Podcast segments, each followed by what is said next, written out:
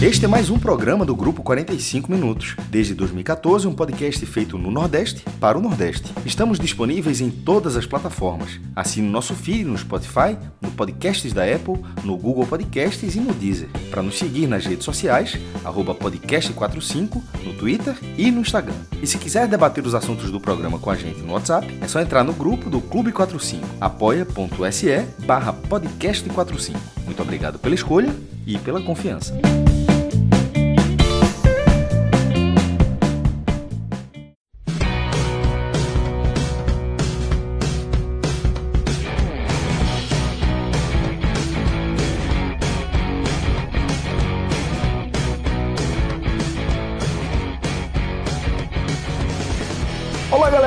Começando mais um Telecast. Eu sou Celso Chigami, estou aqui com o Thiago Minhoca e com JP Pereira, além do meu caríssimo Rodrigo Carvalho, que está na edição aqui desse programa, onde a gente vai analisar a derrota do Fortaleza por 1 a 0 diante do Fluminense, jogo disputado na Arena Castelão, válido pela 19 rodada da Série A do Campeonato Brasileiro. Tá? Vamos analisar tudo o que aconteceu dentro de campo, onde é, o Fortaleza acabou derrotado com um gol chorado, sofrido, quase sem querer, na minha opinião.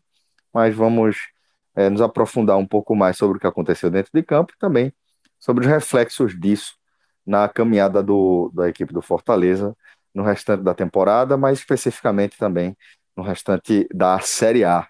Antes, é, preciso confessar aqui para os nossos ouvintes meu coração tá daquele jeito, viu? Tô com aquela ansiedade tinindo aqui, trincadíssima, porque daqui a pouquinho, dia 3 de novembro, terça-feira, vamos inaugurar o novo passo do nosso projeto, Projeto 45 Minutos, que é o portal ne45.com.br. Inclusive, assim, todo mundo que eu citei aqui nesse programa, eu, Minhoca, JP, Rodrigo, todo mundo está é, engajado aí de corpo, alma, coração nesse novo projeto. De fato, é algo que, que sempre que eu, eu, que eu reflito um pouco, e tem sido bastante frequente esse tipo de reflexão, sobre é, o que está em curso. E quando eu olho para o lado e vejo o time que a gente conseguiu aglutinar, eu confesso que eu fico meio emocionado ainda, sabe? Que quando eu vejo a quantidade de, de, de, e a qualidade né, desses profissionais que estão com a gente, diversas áreas aí do jornalismo, claro, mas também da estatística, como é o caso de Tiago Minhoca, da análise de desempenho, como é o caso do nosso querido JP Pereira, que também está concluindo o curso de educação física dele. É, Rodrigo Carvalho, jornalista, assim como eu, mas temos aí uma equipe bem plural e, é, assim, eu posso falar com muita tranquilidade né, para você que 100% dessa equipe, absolutamente todos, aceitaram carregar essa bandeira, sabe? Aceitaram carregar a bandeira é, não apenas do jornalismo independente, mas do futebol aqui da região Nordeste. E para mim é uma honra enorme poder estar tá com esse time, poder estar tá com essa equipe aqui é, e firmar mais uma vez o, o nosso compromisso, né, com o mercado do futebol da região, com os torcedores do futebol aqui da região Nordeste. Então vamos que vamos, tá? Dia 3 de novembro, terça-feira, ne45.com.br vai estar no ar para você, vai estar à sua disposição. E a gente já adianta, tá? É um projeto é, que mais do que nunca vai ser necessário que a gente tenha um abraço, que a gente tenha o apoio da nossa audiência, né? Em qualquer forma, tá? Da forma como você conseguir nos ajudar, o agradecimento é o mesmo tá? Seja com um apoio financeiro regular, como é o caso do nosso apoia.se barra NE45, nossa página lá no Apoia, independente, inclusive, tá? Do apoia-se do podcast 45 minutos, que continua lá, o apoia.se barra podcast 45, mas também temos agora o do NE45. Ou até mesmo consumindo, divulgando o nosso conteúdo aí para seu ciclo, seu círculo, melhor dizendo, para sua rede, com certeza já é ajuda demais para a gente, tá? Então vamos nessa, que essa caminhada vai ser sensacional, vai ser inesquecível. ne45.com.br. Inclusive, um jogo como esse, Thiago Minhoca, certamente estaria estampando aí a, a capa, né, a página principal do NE45, essa derrota da equipe do Fortaleza, que é, não deixa de ser, Minhoca, uma derrota para um adversário direto nas pretensões da equipe do Fortaleza é, na, na sequência da Série A. Né? O Fluminense é uma equipe que está no contexto, sempre entra no contexto do nervosão, quando a gente começa é, a analisar, é, fazer nossas primeiras projeções sobre a Série A, mas o Fluminense, nesta temporada 2020, está conseguindo somar pontos importantes e está se distanciando dessa luta contra o rebaixamento, que é o caso também da equipe do Fortaleza, né? Quando a gente vê o Fortaleza jogando, quando a gente vê a performance, é, o aproveitamento da equipe do Fortaleza, nos dá mais uma vez aquela, aquela é, é impressão, Minhoca, de que esse time vai engrenar e que esse time vai de fato é, alcançar voos mais altos, assim como fez na, em sua primeira participação aqui dessa sequência na Série A, né, quando subiu da Série B, fez uma excelente campanha, melhor equipe do Nordeste na Série A de 2019 e esse ano também. O Fluminense é a equipe de melhor performance aqui da região Nordeste, é a equipe de, de melhor pontuação e é por isso, Mioca, que eu considero a equipe do Fluminense um adversário direto pro, pro Fortaleza de Rogério Senna. E é por isso também que eu considero que essa derrota, esse 1x0 no Castelão, vai ser um, um, negócio amargo, sabe? Vai ser uma derrota, vai ser um tropeço que a torcida do Fortaleza vai remoer por um bom tempo ainda, sabe, Minhoca? É, no caso aí, pelo menos uma semana, né? Porque até a data do próximo jogo, o jogo contra o Atlético Paranaense.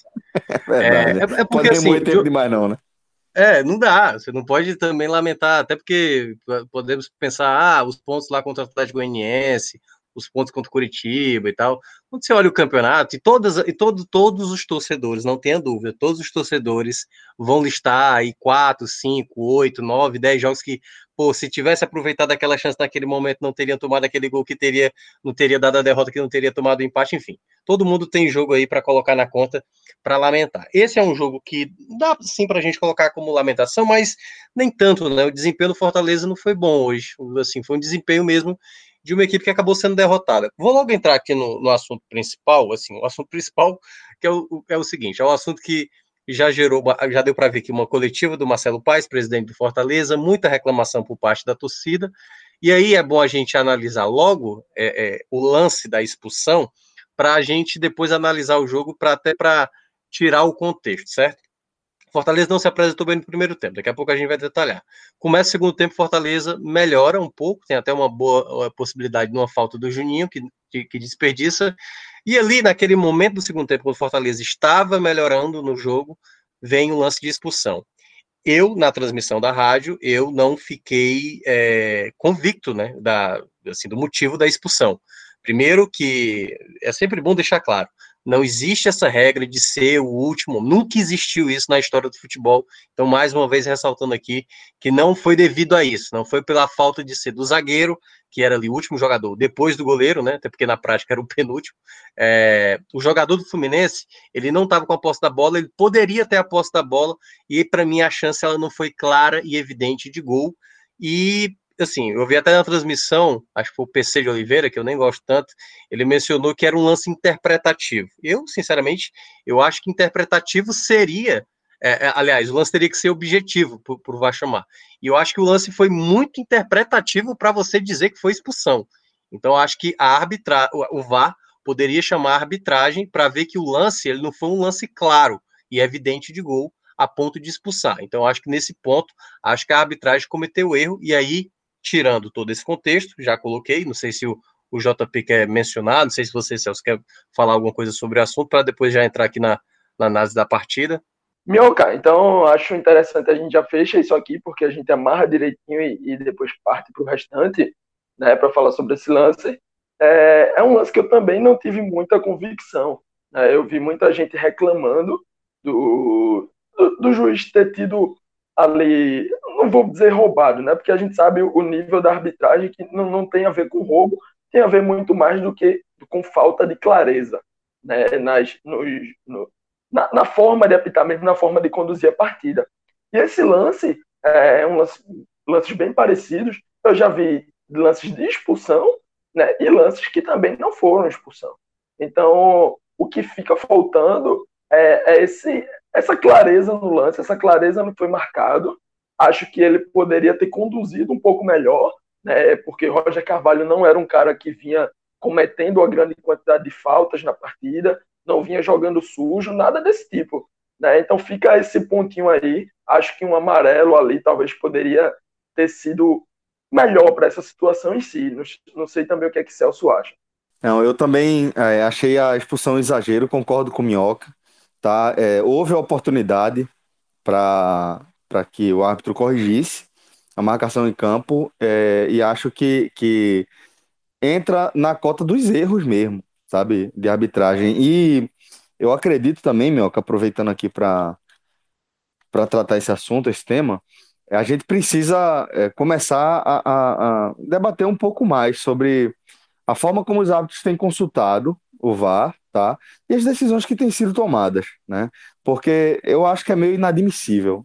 Na verdade, eu acho realmente totalmente inadmissível um lance como esse, você ter o, o suporte de imagens e ainda assim você não conseguir deixar a, a sua vaidade de lado, ser humilde o suficiente para entender que você errou e não permanecer no erro, tá? Acho que é muito é. importante. Acho que é muito importante destacar isso, sabe? Que tenho visto aí alguns árbitros que têm brigado aí com, com a imagem, que têm insistido nas decisões equivocadas que tomam dentro de campo, e isso acaba é, travando ainda mais essa, essa é, é, é, assimilação da, desse, dessa nova ferramenta, o VAR, para todo mundo que está no futebol, não só os jogadores, não só os atos, mas os torcedores também, tá? De assimilar é. um pouco melhor, porque é difícil, pô. Você tá vendo lá, tá na sua cara, você tá vendo. O árbitro é convocado e ainda assim o cara segue brigando. Isso, sabe, pavimenta um pouquinho mais do ranço que boa parte da, da torcida tem com o VAR, sabe, sabe, Minhoca? Então, acho que foi um, um erro é, importante de ser destacado, que óbvio que acaba interferindo de alguma forma no, no, no decorrer do jogo, mas também queria pontuar que o, o, o Fortaleza não perdeu por conta disso. Isso, não isso. foi por isso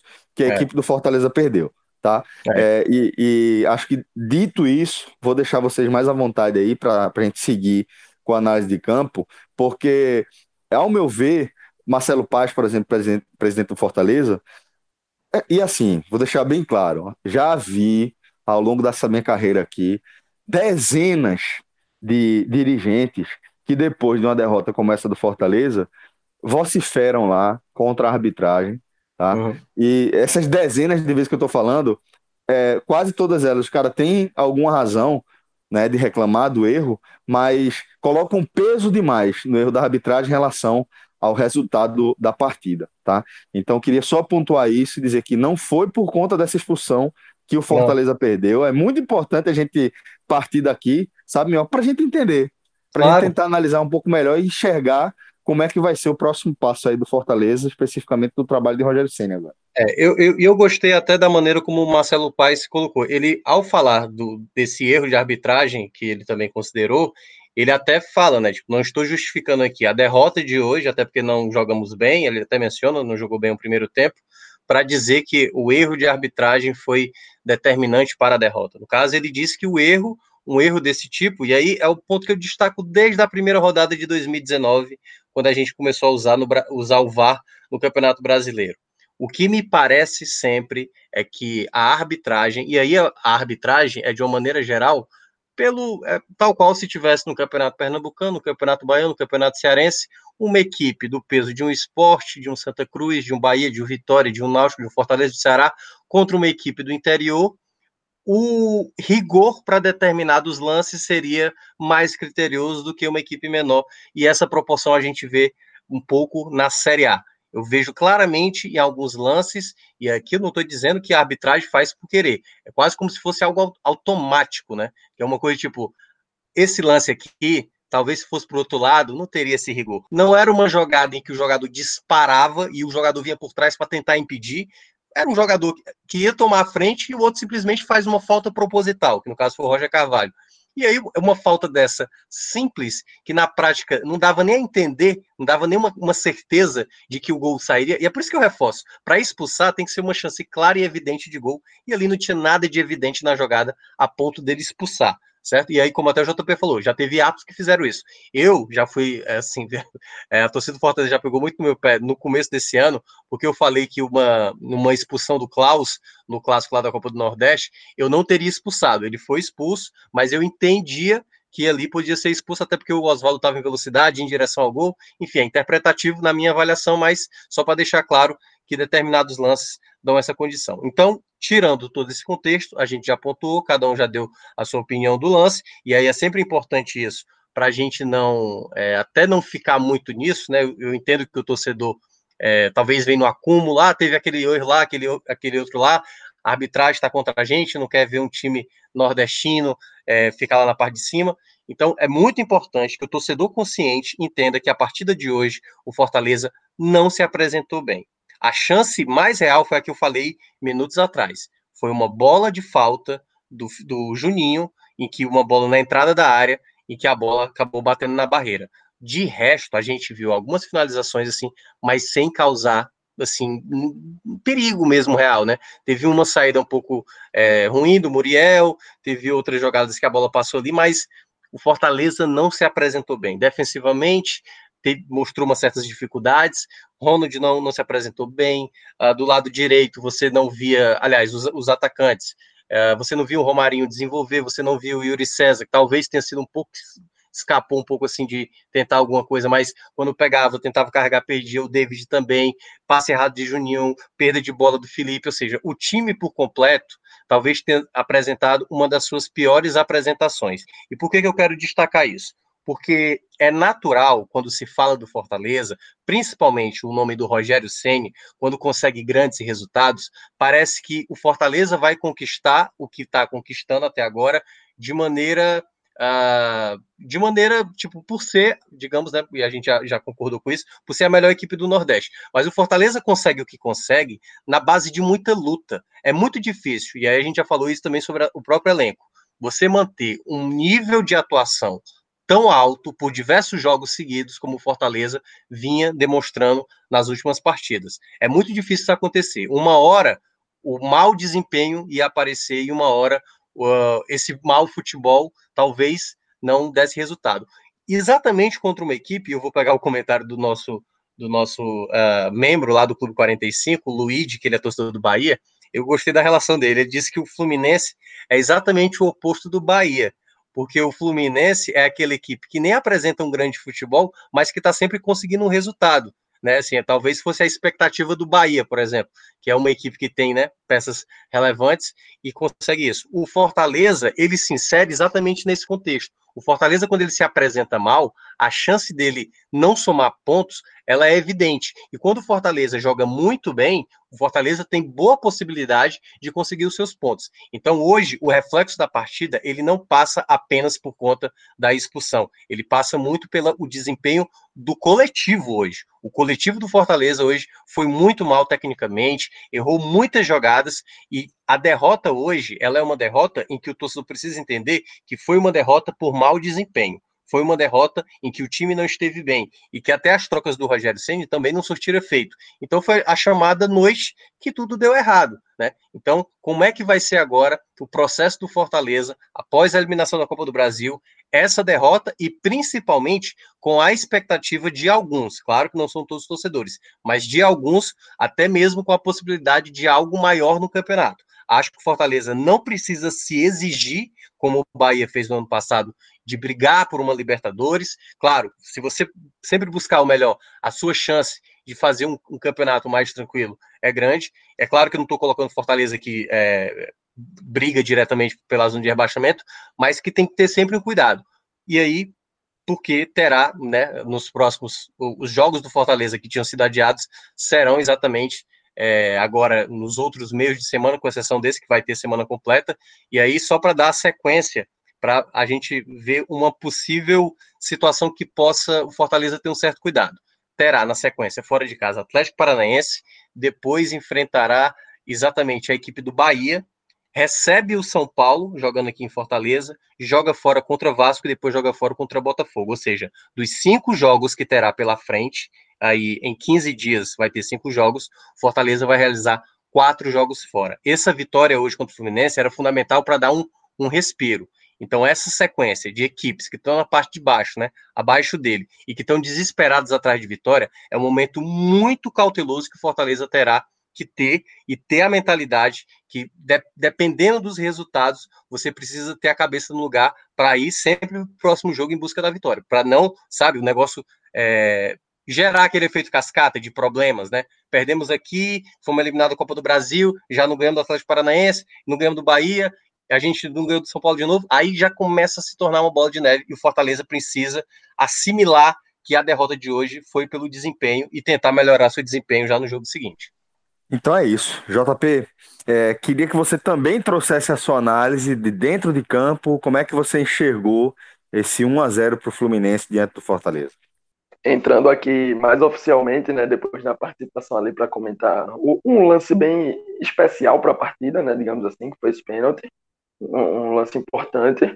Mas falando do geral em si, né, é, é como o Minhoca bem falou, acho que esse comentário inicial, né, tudo que Minhoca veio passando aí, ele passou não só pela partida, mas pelo momento, e acho que é importante a gente mencionar já desde a desclassificação do Fortaleza, porque tudo tá ligado, né? Não dá pra gente achar que tem um botãozinho que você desliga uma competição, liga outra e tá tudo bem, e tá tudo resolvido, porque a gente sabe que um time traz o desgaste, né? o time traz aquele peso é, realmente da desclassificação que a gente não consegue mensurar no aspecto psicológico, no aspecto mental, ainda mais a gente que está do lado de fora, mas a gente sabe que acaba tendo, né, alguns times utilizam isso para criar uma força ali e buscar um resultado melhor em outra competição, mas outros acabam sendo um pouco abatidos, e aí esse abatimento né, passa por várias coisas, passa pelo lado mental, passa pelo lado físico,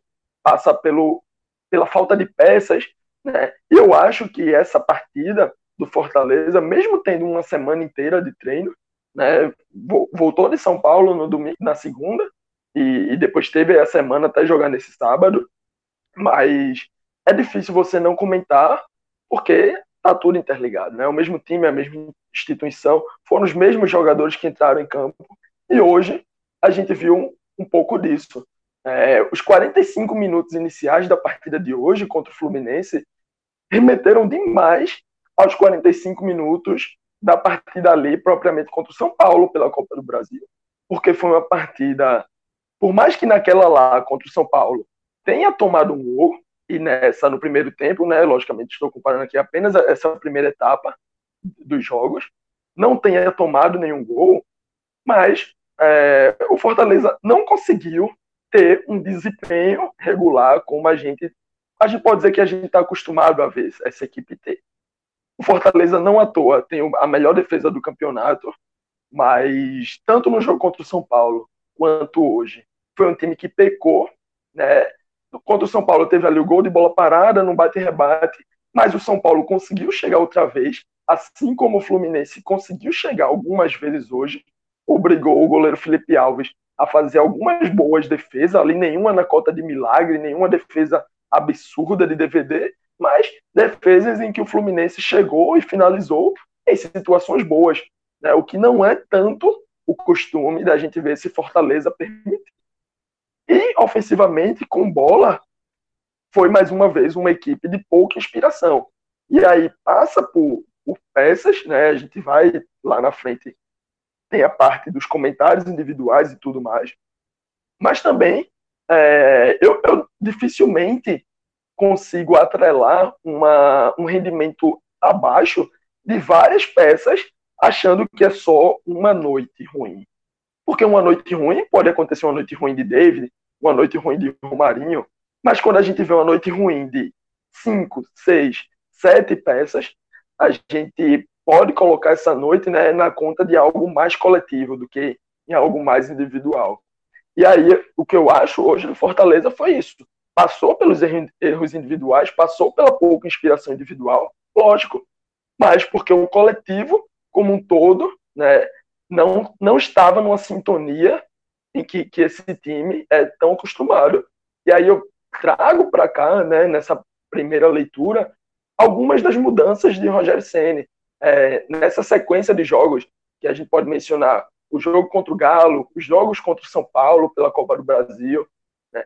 Ele teve um, um, uma equipe buscando primeiramente uma força defensiva maior, e a gente já está acostumado em falar dos quatro atacantes de Rogério Ceni, quatro atacantes de Rogério Ceni, é um costume, todo canto que você vai ouvir falar do Fortaleza, você escuta todo mundo falar que Rogério Ceni joga com quatro atacantes, joga para frente, mas mesmo quando o Fortaleza tem essas partidas de querer ser mais incisivo, de ter os quatro atacantes, de ter boa velocidade, né, seja com o Wellington Paulista, seja com quatro velocistas, é uma equipe que tem força defensiva. E aí Rogério Ceni tem preterido um pouco né, desses quatro atacantes em algumas partidas entrando só com dois, com Romarinho e com David ali pelo meio, e com Tinga Ronaldo fazendo ali a linha do meio campo. E outras, como hoje, entrou com três. Né? Ele trouxe Tinga de volta para o banco, até pela sequência de jogos, e, e acionou o Yuri César na equipe titular. Então ele manteve, e aí o, o primeiro grande ponto dessa mudança é que o Rogério Ceni ele trouxe algo que não está tão acostumado. Mesmo quando ele entra com três volantes, né, e aí eu posso citar Juninho, Felipe e Ronald, Ronald costuma atuar mais pela direita. Ronald só atua pelo corredor esquerdo, ou pelo menos só atuou até essa partida contra o Fluminense, pelo corredor esquerdo, quando no corredor direito ele tinha dobra de laterais. Porque, logicamente, se você vai ter dois laterais direito em campo, você não vai inverter nenhum de lado, né? Então você coloca os dois laterais ali naquele corredor direito e coloca Ronald para o esquerdo. E Yuri César, quando ele entra, né, ele tem essa é, é, ele é um cara bem incisivo, um cara bem direto, que busca bastante verticalidade e, e finaliza jogadas, partindo sempre da esquerda para dentro, da esquerda para o meio. E hoje ele deu essa invertida. Ele começou com o Ronald, mesmo sem ter dois laterais direitos, né, hoje foi o Gabriel titular e Tinga no banco, ele trouxe o Ronald para a esquerda, e na direita, em alguns momentos ali, esteve revezando um pouco. Ora, Romarinho, em alguns momentos também o Yuri César, o que não é tão costume. Né? E aí acho que esse foi o primeiro ponto, porque eu acho que esse time é muito capaz de criar com essa, essa formação, com essa escalação titular que teve hoje, ainda mais um Fluminense que a gente sempre debate aqui, né? Tem mais pontos do que se esperava, tem um futebol ali regular, um futebol de ok para bom, né? Dentro das suas limitações, lógico, mas tem rendido bem na mão de Odair Helma. É, ninguém esperava um jogo fácil, mas também ninguém esperava esse apagão, entre aspas, né, que o Fortaleza teve hoje. Então, essa mudança, talvez, não, não vou dizer excessiva aqui, porque eu não quero meter a mão e dizer se o Rogério Senna está certo ou errado, mas é vendo o motivo para é, esse apagão no jogo de hoje. Esse foi o primeiro deles. Né? As mudanças a mais do que, digamos assim, esse time já vinha demonstrando do que esse time está acostumado. E aí, Ronald, quando ele joga ou pelo meio, na, na faixa centralizada, ou pela direita, né, e teve aquele jogo lá contra o Palmeiras que a gente colocou na conta de Ronald duas assistências. Lógico que a, primeira, a segunda ali quase passou por um gol contra, mas é ele quem faz o cruzamento. A primeira ele faz o cruzamento direto para David. Né? Pela direita ele tem muito mais esse diálogo ali com, com os jogadores que estão daquele lado né? E essa chegada na área, essa pisada na área, que a gente tem visto o Ronald fazer muito bem. Pela esquerda, né, ele fica, digamos assim, aquele ponta de perna trocada, mas ele perde um pouco dessa prática. É, não sei se, se tem. Não parei para, até porque fui é, esse primeiro jogo dele, né, sem ser com a dobra de laterais. Não, não parei muito bem para reparar se, se de questão de postura corporal tem algo a ver, né, desse tipo, acho que vale até uma menção depois, vale até uma olhada melhor depois. Mas pela esquerda ele fica muito mais, é, muito mais tímido mesmo. Ele fica um cara muito mais burocrático. Não tem o diálogo com o Carlinhos, não tem um ponta né, mais incisivo daquele lado. E aí acabou faltando isso. Então, no intervalo, o Rogério Ceni já enxerga, tira o, o, o próprio Ronald, aciona a entrada do Tinga, faz essa inversão e aí joga o Tinga para a direita, volta o Yuri César mais para a esquerda, né, tenta trazer um pouco o time para o que ele está mais acostumado e, e, fica basicamente o desenho do segundo tempo contra o São Paulo, o segundo tempo que a gente já debateu bastante, em que o time jogou muita bola. E veio esses 10 minutos iniciais em que eu via uma evolução, via um crescimento do Fortaleza. Né? Não sei se Minhoca concorda comigo, não sei se não sei se seria um crescimento suficiente para fazer o placar e sair na frente e vencer essa partida, mas aos 10 minutos, né, bem prematuramente, ele bem cedo, quando o time vinha crescendo, tem essa expulsão e aí fica tudo mais difícil. Rogério Ceni, quando ele tem um homem a menos em campo, né, é sempre interessante ouvir isso na fala dele, nas coletivas dele, eu que acompanho bastante. Ele não gosta de utilizar nenhum sistema com um atacante só. Então é muito difícil que você esperasse que o Rogério Ceni fosse trazer ali um 4-4-1, né, mantendo as duas linhas de quatro e só um homem na frente, porque ele gosta sempre de, de ter dois homens ali para puxar os contra-ataques. E aí ele mantém esse 4-3-2, né, aciona Marlon para formar uma trinca ali de, de meio campo, uma trinca mesmo de volante, já que ele tinha perdido o próprio, o próprio Ronald, já tinha sacado o Ronald no intervalo, mas acabou que o time não teve força suficiente para criar. E aí é como o Celso falou, é, o time estava ali equilibrado defensivamente, e como eu já tinha mencionado, tinha sofrido finalizações, mas nenhuma falha grotesca, nada do tipo, muito pelo contrário. Ocasiões normais de jogo, de um, de um jogando contra um Fluminense que também tem suas virtudes, mas num, lance ali que conta com um desvio, né, um lance fortuito, é, acaba sobrando para o Wellington Silva, ele que já vinha conduzindo, tem o um desvio, ele tenta fazer um passe, a bola acaba permanecendo no pé dele, e ali ele tem a finalização, mais uma vez desvia a bola, antes de entrar, né, Felipe Alves ia cair para o lado esquerdo, e a bola desvia e vai no contrapé. Tu acredita que eu não acho que ele finalizou também? Eu acredito é, que acho até, também exato. um toque. Eu acho até que ele tentava fazer uma bola ali na frente para alguém desviar, né? E aí com é, o desvio, é, é. é com o desvio do, do, próprio Fortaleza, né, acaba dando números finais da partida. É, Rogério Ceni ainda tenta fazer algumas alterações, né? lógico, 1 a 0 no placar, um placar bem buscável. A gente já viu esse time com um jogador a menos fazer gol no São Paulo, conseguir a vitória contra o Atlético Mineiro. Então é um time que, independente se tem 10, desculpa, se tem 11, se tem 10 ou até se tem 9 em campo, é um time que vai atrás do resultado, briga até a última bola, mas hoje é, já somava, já contava com alguns erros, já contava com uma noite pouco inspirada, acabou não conseguindo chegar ao placar e acaba com a sequência aí de, de partidas invicto, né? 12 jogos, é. Eram oito, oito na Série A. Aliás, era o, a melhor sequência né, do Fortaleza nos pontos corridos. Ele nunca tinha chegado a oito jogos, e se tivesse, se não tivesse perdido o jogo hoje, bateria né, exatamente o, o, o assim, estava igual ao do Ceará de 2010, e aí se chegasse a nove teria o, o melhor, melhor sequência de jogos sem perder nos pontos corridos de uma equipe cearense. E aí só um detalhe a mais, eu vi que a, a rapidinho, a, a, coletiva do Ceni foi quatro minutos, para você ter noção. E, infelizmente, assim, é, assim é, é, é, o ponto que eu sempre questiono muito o Senna, sabe? Quando as coisas é, não saem da maneira ideal. Quando você vê uma entrevista do Rogério Senna após uma grande vitória, um bom desempenho da equipe, você vê o quanto ele é um cara estudioso. Mas de vez em quando ele se perde um pouco quando a equipe não vai bem, quando a arbitragem comete uma falha e tal. E, e a coletiva dele, né, exatamente para essa derrota do Fluminense, foi uma coletiva assim, nada produtiva, né?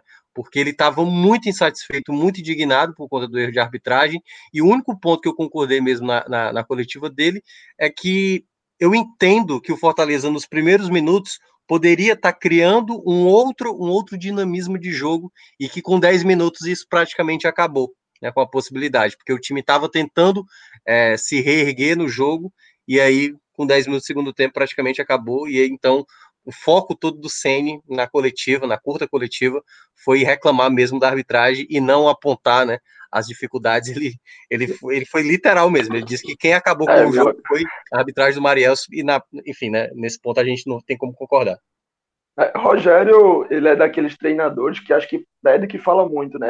Celso também comenta que é aquele cara que normalmente vai para a coletiva com o discurso ali mais ou menos pronto né, independente, lógico, ele não sabe as perguntas que vão chegar ali, né, até porque tem o ao vivo, tem assessoria que, que recebe as perguntas, mas ele vai mais ou menos ali com um desenho pronto do que ele teve do jogo, né, do resultado e do que ele quer que as pessoas saibam.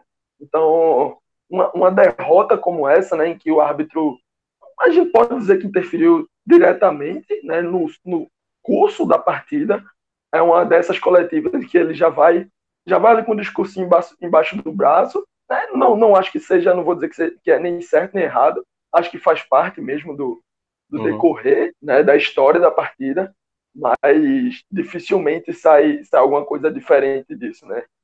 É um estilo, né, JP? A gente conhece alguns treinadores que fazem isso. Eu diria que, é, pelo menos do, do, do que está no meu, no meu radar, do que eu acompanho, eu atribuo muito a uma escola de, de Vanderlei Luxemburgo, né? Um cara que, que já ia para a coletiva com uma estratégia definida na cabeça, seja é, disparar assim uma, uma estupidez contra a, o repórter que fez a primeira pergunta, seja ela qual for, ou levar as netas no colo para uma coletiva onde ele sabe que vai ser duramente pressionado. Então, Vanderlei é um cara que, que eu acho que ele enxergou é, a entrevista como um, um, passo, principalmente essa coletiva, né, é, pós-jogo, que acaba sendo é, transmitida ao vivo para diversas plataformas, para diversos veículos, né? Então, há treinadores como o Vanderlei, como o Rogério, como vou citar outro que eu acompanhei de perto da minha carreira, Eduardo Batista, que os caras vão para a coletiva já com, com na cabeça assim, tendo algo muito claro do que eles vão falar, independentemente da primeira pergunta que vier. Aliás, o cara, o cara vier perguntar do ônibus, ele vai falar da arbitragem. Se o cara vier falar é. de, de salário atrasado, ele vai falar de arbitragem, sabe? Eu tava, eu tava, assim, claro, a gente vai criar aqui um pó de raiz até, que é mais um, um, um, debate, debate mais breve. Mas eu tenho, eu conversei isso com um colega meu aqui do trabalho, que também trabalha na rádio, eu tô sentindo que essa temporada a gente está tendo muito treinadores, assim, que tem esse hábito de reclamar. O Guto, por exemplo, o Guto Ferreira, tem reclamado muito nos jogos, eu até falei isso lá no tele, no, no telecast do Ceará, que eu, eu tô vendo muita reclamação, assim, de vez em quando tudo bem, algumas faz sentido, mas de vez em quando você fica reclamando tanto que você de vez em quando esquece do jogo. O, o próprio Odair Helman, pelo amor de Deus, reclama demais. Teve o duelo lá contra o Bahia, que do outro lado estava o maior de todos, que é o Mano Menezes, ou seja, a gente tem uma, uma, uma safra também de treinadores que é muito, reclama demais, assim, que, assim, eu concordo que a, a, reclamação de determinados lances, ela é muito pertinente, ela é muito pertinente mesmo, porque a nossa arbitragem, ela é muito, muito problemática. E aí deveria, deveria ter um consenso dos clubes em melhoria, porque é muito fácil, e aí volto a ressaltar, é muito fácil para qualquer time que é prejudicado pela arbitragem vir à tona e reclamar, certo? Então, quando há um benefício, há o silêncio. E aí, nesse aspecto, deveria todos os clubes entender, gente, essa situação da arbitragem não dá para o nosso futebol brasileiro ter. A gente precisa dar uma melhor preparação para esses caras. Não dá, tem que ter um padrão. Não pode um árbitro considerar para um lance desse expulsão e o outro não. Tem que ter pelo menos uma organização nisso. E isso tem que partir dos clubes, não só na hora que é prejudicado, porque aí fica muito oportuno, oportuno, né? Muito oportunista de você só reclamar quando é prejudicado e você se calar. Exato, meu. Você, você, é foi muito feliz. É, é. Você foi, foi, muito feliz quando você foi lá no, no começo do programa, você falou.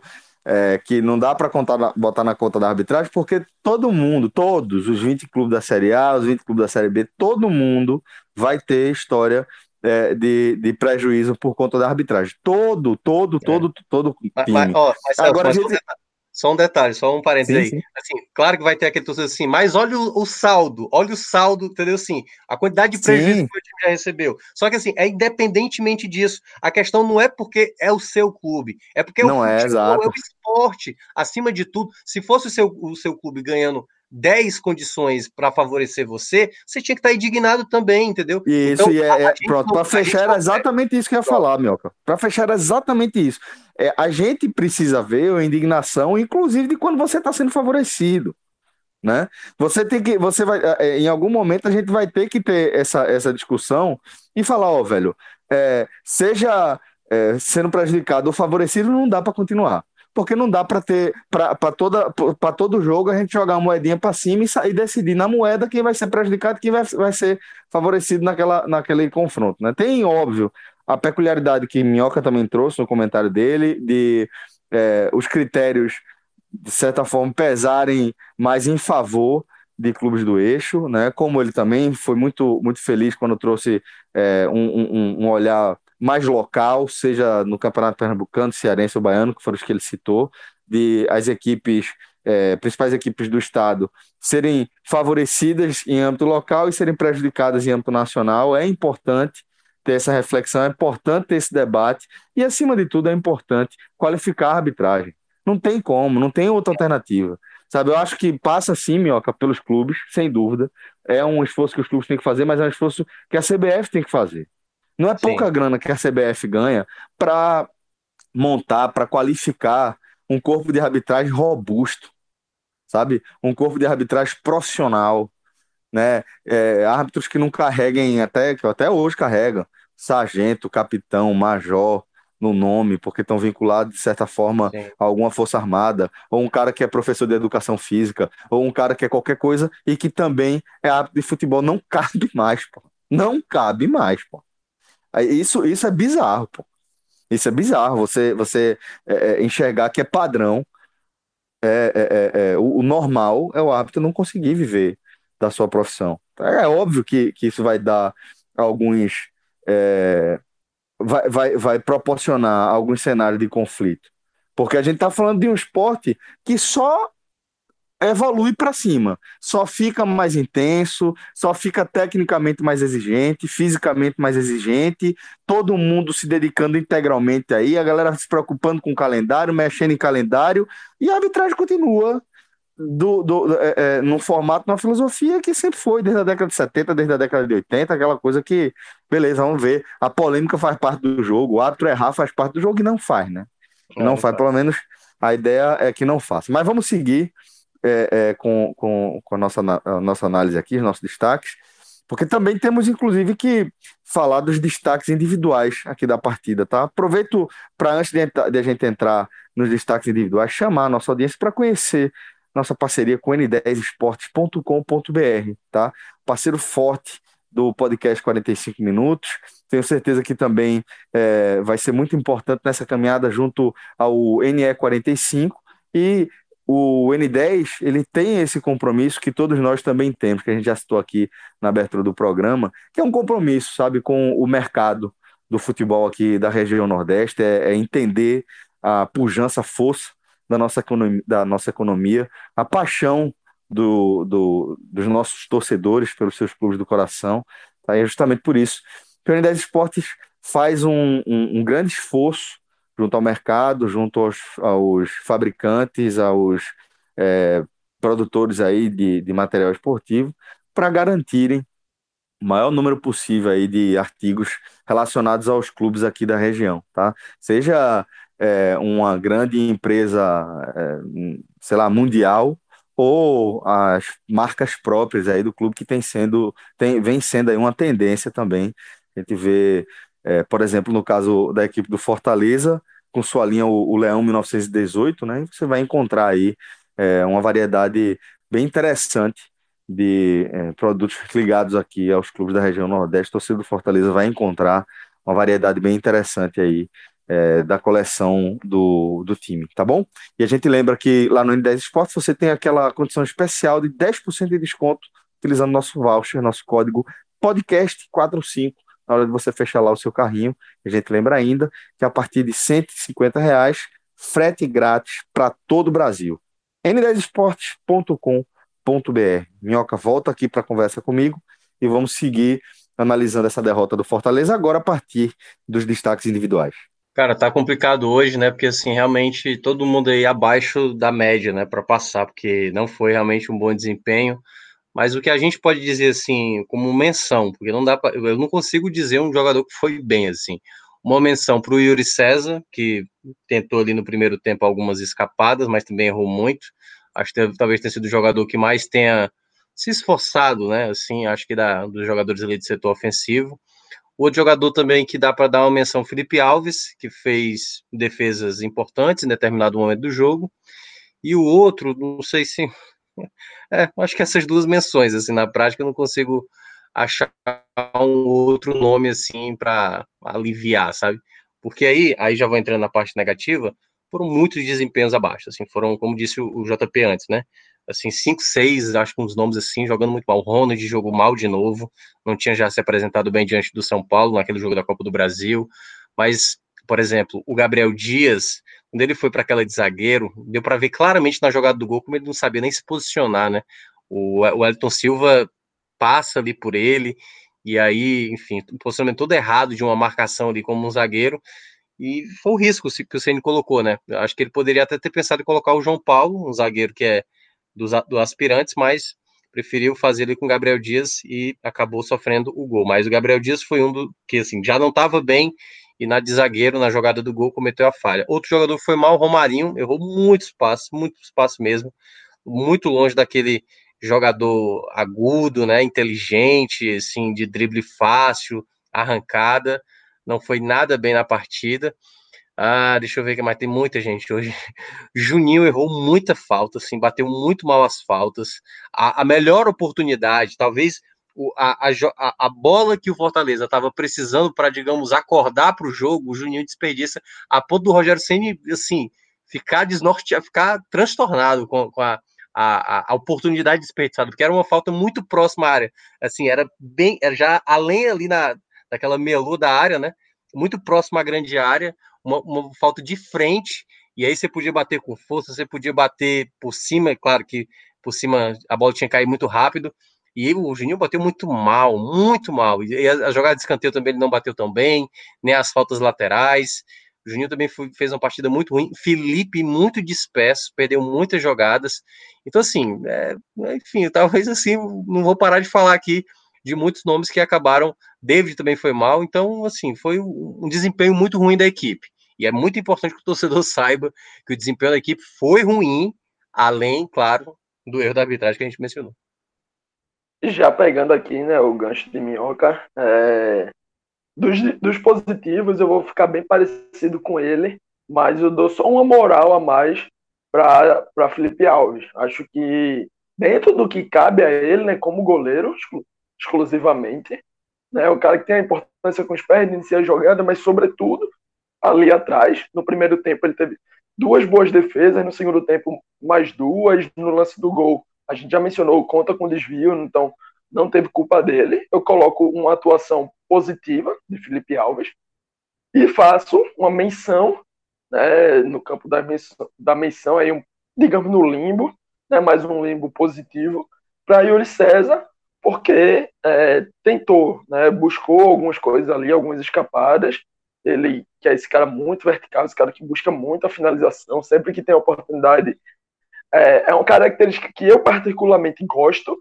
Acho que Yuri até exagera algumas vezes, mas é normal de um cara que está no seu primeiro ano como profissional, aí um, um, uma joia, né, que, que o Flamengo trata assim como uma joia de, de possível retorno financeiro grande. Então, acho que dentro da característica dele, dentro do que a gente espera de Yuri, ele buscou corresponder. Já nos negativos, é, como o Mioco falou também, dá para a gente citar muita gente, então Minhoca já falou alguns que eu concordo, né?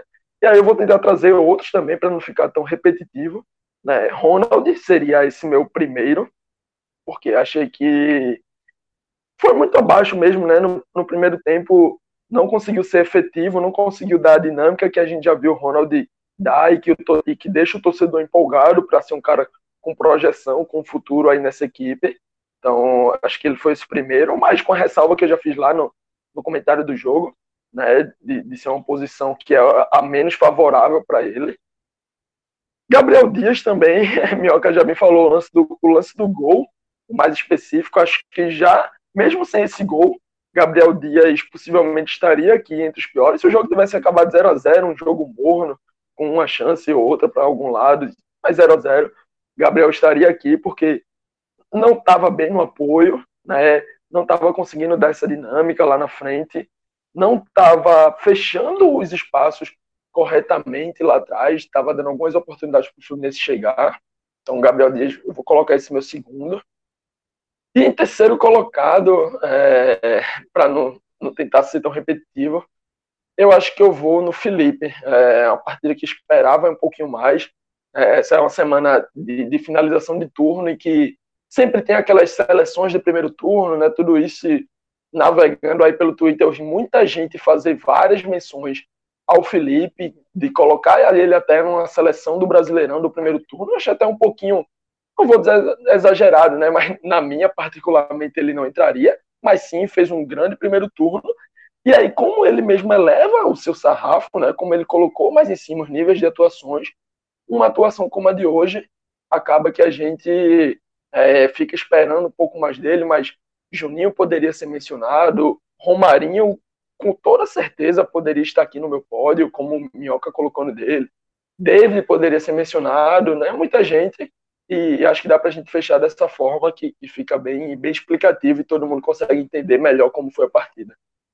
Pois bem, senhores, então dessa forma a gente vai encerrando mais um telecast, o último da equipe do Fortaleza referente aí à primeira metade da Série A do Campeonato Brasileiro. Fiquem aqui com a gente, tá? Porque você vai encontrar muito conteúdo exclusivo aqui no é. nosso feed. E só trazendo um detalhe aí para todo mundo estar tá acompanhando, possivelmente boa parte da torcida do Fortaleza, né? Até porque não sei, porque tela de derrota é mais difícil de escutar, mas caso você tenha chegado até aqui, a gente vai fazer o balanço aí do primeiro turno, primeiro turno com muitos jogos em pendência, e aí a gente vai soltar um programa aí no Pod Raiz, exatamente. Muito bem lembrado. Né? E aí vamos analisar também a situação de cada clube nordestino na competição em Fortaleza, certamente será um dos analisados nessa, desse primeiro tour.